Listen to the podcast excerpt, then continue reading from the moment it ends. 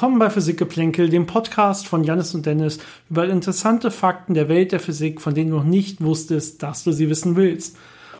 Unser heutiges Thema ist nicht klassische Aggregatzustände. Aggregatzustände kennt ihr hoffentlich äh, schon aus der Schule. Da gibt's ja die bekannten, nämlich Ähm, fest, flüssig und gasförmig. sehr gut, Janis. Was gelernt. Ähm, aber viele haben wahrscheinlich schon mal gehört, dass es da noch wesentlich mehr Zustände gibt. Ähm, ein bekanntes Beispiel, was jeder schon mal gehört hat, ist wahrscheinlich ein Plasma.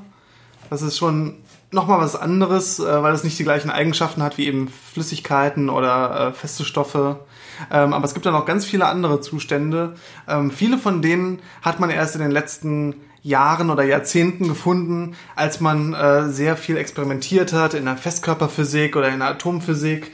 Ähm, und ähm, was die gemeinsam haben, ist einfach, dass man äh, viele Teilchen hat, die in einem bestimmten Zustand sind, der durch, dadurch bestimmt wird, ähm, wie diese Teilchen miteinander interagieren und wie die sich dann verhalten. Das heißt, ein Zustand ist immer dadurch bestimmt, wie sich eine Ansammlung von Teilchen kollektiv verhält und äh, welche Eigenschaften die so haben.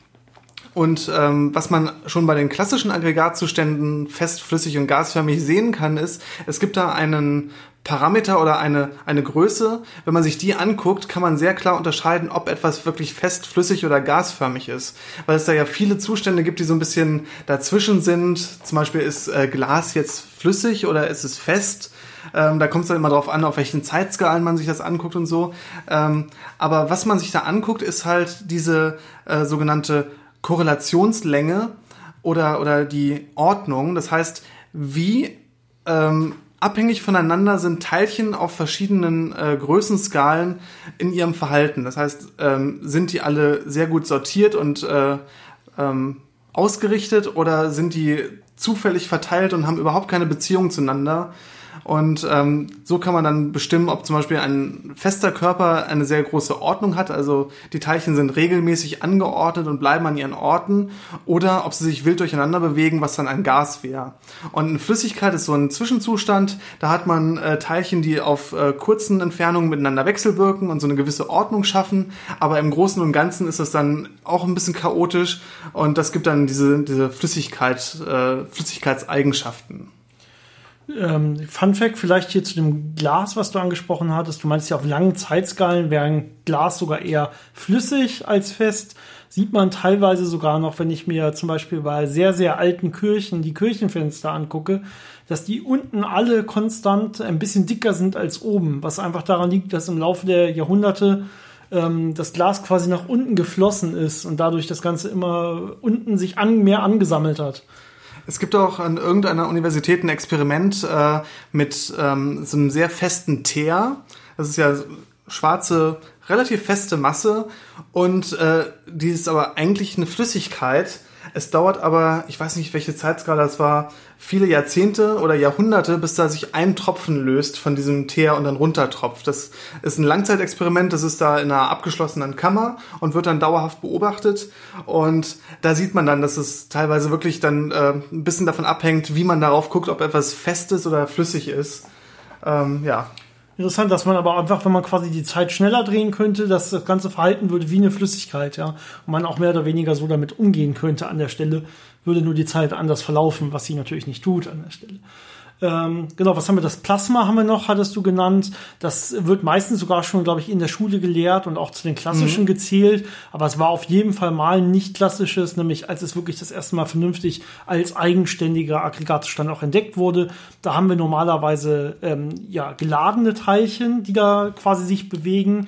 Äh, meistens ungefähr im selben Verhältnis. Das heißt, ich habe immer Teilchen, die sich aufgrund von hoher Hitze trennen. Das heißt, ich habe dann Ionen und ich habe zum Beispiel Elektronen, die sich von den Ionenrümpfen getrennt haben, vorliegen bei sehr hohen Temperaturen und ähm, dementsprechend ähm, verhalten die sich dann auch und äh, bewegen sich auch. Das heißt, das hier ist jetzt auch wieder ein Mischzustand aus dem Flüssigen und aus dem Festen. Was aber natürlich anders ist, in einem Plasma habe ich ja geladene Teilchen, die sich relativ zueinander bewegen.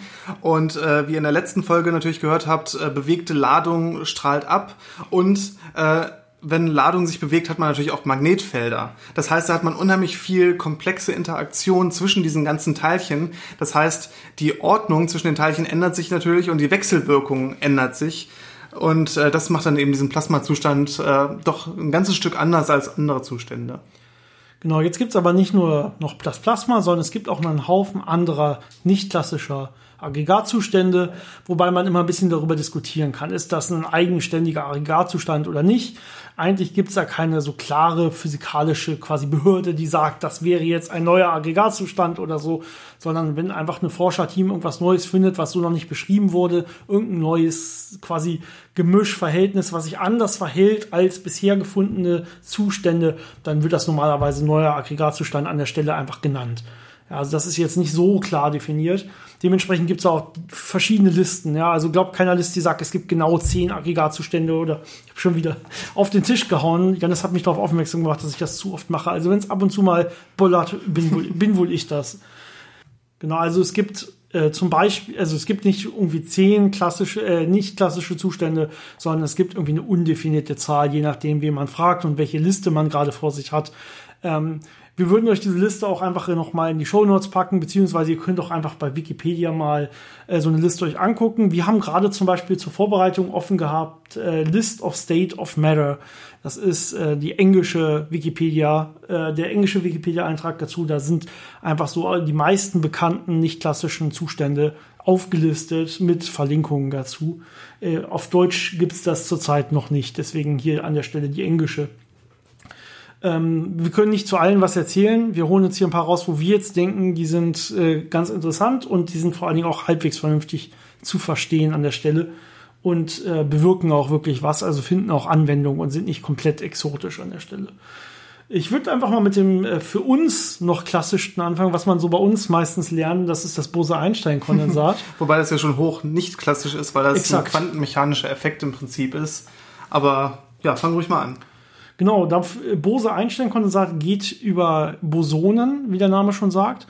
Und hier muss man erstmal ein Prinzip vielleicht verstehen, ähm, damit man dieses Bose-Einstein-Kondensat verstehen kann. Das ist das äh, Pauli-Ausschlusskriterium oder wie auch immer man es nennen will. Pauli-Verbot wird auch öfter gesagt und so weiter. Das ist eine Regel, die eben nicht für Bosonen gilt, sondern die gilt für Fermionen. Und ähm, die hat, äh, die, die verbietet quasi, dass äh, zwei Fermionen, also sagen wir zum Beispiel mal Elektronen als Beispiel, das sind Fermionen, dass die in allen, wir sagen Quantenzahlen exakt identisch sind und noch am selben Ort mehr oder weniger. Das heißt, man kann quasi zwei Elektronen nicht beliebig nah zusammenbringen, äh, sondern sie werden sich immer mehr oder weniger dann separieren. Ähm, und können nicht in allen Eigenschaften gleich sein. Also können nicht denselben Drehimpuls einnehmen, dieselbe Energie einnehmen und so weiter. Das sorgt unter anderem für die komplette Struktur der Atome und der Moleküle, wie wir sie vorfinden. Weil äh, das der einzige Grund ist, oder mehr oder weniger der einzige Grund, warum sich das Ganze jetzt in Schalen anordnen muss. Weil man einfach sagt, okay, auf der Schale, also auf der Energiestufe, auf dieser Energiequantenzahl, warum das gequantelt ist, ist wieder ein anderer Grund. Aber hier ist nur die Möglichkeit, dass jetzt ein Elektron sitzt mit der und der Energie. Und jetzt gibt es quasi nur noch eine andere Möglichkeit, sich zu unterscheiden. Das wäre der Spin. Das heißt, hier kann jetzt nur ein Elektron sein, das hat einen Spin-Up und ein anderes Elektron, das hat einen Spin-Down. Andere Spin-Richtungen gibt es an der Stelle hier nicht. Das heißt, mehr als zwei Elektronen finden hier einfach nicht Platz. Die anderen müssen also in die nächsthöhere Energieschale und so weiter. Das heißt, dieses Pauli-Ausschlussverbot oder wie auch immer man das jetzt nennen will, sagt hier, das ist immer ganz lustig, das ist ein ja, Wort dafür, jeder kennt auch ein anderes Wort. nennen. Genau, sorgt auf jeden Fall dafür, ähm, gerade bei Fermionen, dass ich sie eben nicht beliebig dicht, äh, kompakt äh, zusammenbringen kann und dann alle mit denselben Eigenschaften und in denselben Quantenzuständen vorliegen können. Dies gilt allerdings nicht für Bosonen und das ist genau der Trick beim Bose-Einstein-Kondensat. Hier nimmt man also Bosonen, und normalerweise kühlt man sie extrem runter mit, mit sehr modernen, fortschrittlich, fortschrittlichen Methoden bis fast 0 Kelvin oder sogar bis quasi 0 Kelvin runter. Und äh, irgendwann finden sich quasi alle diese Bosonen im energetischen Grundzustand wieder und äh, stimmen dann in all ihren Eigenschaften, in all ihren Zuständen überein. Das heißt, dann beginnt sich das Ganze auf einmal komplett anders zu verhalten. Und das Ganze bewegt sich quasi oder interagiert, als wäre es quasi ein großer Körper mit nur noch einer Art von Eigenschaft mehr oder weniger. Und nicht mehr, als wären das ganz viele verschiedene kleine Teilchen. Das liegt daran, dass die Teilchen ununterscheidbar sind. Das heißt, man kann nicht mehr sagen, das ist das Teilchen, das ist das Teilchen, sondern Äh, die sind alle wirklich genau gleich am gleichen Ort. Ähm, deswegen verhalten die sich dann kohärent, sagt man, also alle im, im Gleichtakt. Und ähm, das hat äh, ganz interessante Eigenschaften. Zum Beispiel äh, wird in diesem Bose-Einstein-Kondensat äh, man keinen Widerstand spüren. Das heißt, wenn ich da ein Objekt durchziehe, äh, merke ich keinen Widerstand, weil sich dieses äh, Bose-Einstein-Kondensat da so drumherum bewegt, ohne da irgendwie äh, Reibung auszuüben. Denn die Teilchen befinden sich ja in einem Grundzustand. Und ähm, wenn ich Reibung ausüben möchte, müsste ich ja irgendeine Anregung haben oder eine energetische Wechselwirkung, um eben diese Reibungsenergie äh, aufzubringen. Und das ist halt da nicht vorhanden. Deswegen ähm, ist das reibungslos. Diese Eigenschaft äh, dieser Reibungslosigkeit nennt man auch äh, Superfluidität oder Suprafluidität. Ähm, das bedeutet, dass eben dieses Material keine Reibung erfährt. Das äh, sind auch Bose-Einstein-Kondensate, die diese Eigenschaft haben, aber nicht nur. Äh, zum Beispiel kann man auch Helium, äh, bestimmte Helium-Isotope so weit runterkühlen, dass sie irgendwann auch diese super äh, flüssige Eigenschaft haben. Das heißt, dass man, äh, um Reibung zu erzeugen, so viel Energie anregen müsste, wie man sie gerade gar nicht vorhanden hat und deswegen bewegt sich das dann reibungslos. Ähm, das Material dann in einem Behälter zu halten, ist relativ schwierig, weil dieses Material, ähm, ich weiß nicht ganz genau, warum das passiert, ob das die Oberflächenspannung ist, aber das Material fließt dann an den Oberflächen äh, des Behälters äh, entlang und wird dann aus dem Behälter raustropfen von ganz alleine. Das heißt, äh, wenn man das dann irgendwo aufbewahren möchte, sollte man immer gut den Deckel drauf machen. Interessant. Und es gibt nicht, nicht nur diesen super fluiden äh, Zustand, sondern es gibt dann auch noch suprasolide Zustände. Und das sind solide an der Stelle Fest, Feststoffe Stoffe quasi, also Festkörper. Das ist im Prinzip dasselbe wie Superfluid, also das Ganze kann sich quasi auch bewegen, ohne Reibung oder Reibungseffekte zu spüren.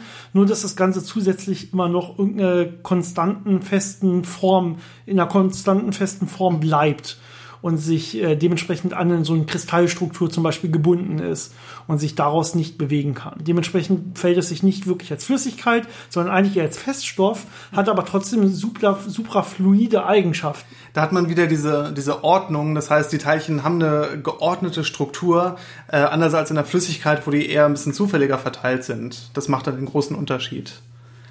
Ähm, ein Sonderfall von einem Bose-Einstein-Kondensat und einer Superflüssigkeit ähm, ist auch äh, bei Supraleitungen vorhanden, wo man äh, die Elektronen in einem äh, Festkörper hat, die eben so ein suprafluides äh, Bose-Einstein-Kondensat quasi bilden. Und ich glaube, da hatten wir auch schon mal eine Folge drüber gemacht, dass ja mhm. Elektronen Fermionen sind und das eigentlich nicht können. Aber wenn man sie als Paare zusammentut, verhalten sie sich wie Bosonen und die können dann wieder ein Bose-Einstein-Kondensat bilden und das kann dann ohne Reibung sich durch diesen Festkörper bewegen und deswegen hat man dann keinen elektrischen Widerstand mehr und hat eben diesen Zustand von der Supraleitung. Also auch das kann man als einen eigenen Aggregatzustand äh, in einer gewissen Weise sehen.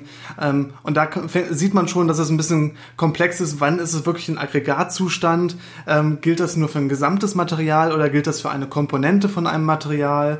Äh, das ist immer so ein bisschen schwierig, aber natürlich äh, trotzdem sehr spannend. Ein weiterer sehr spannender Zustand äh, sind die Photone, ist die photonische Materie oder sind photonische Moleküle.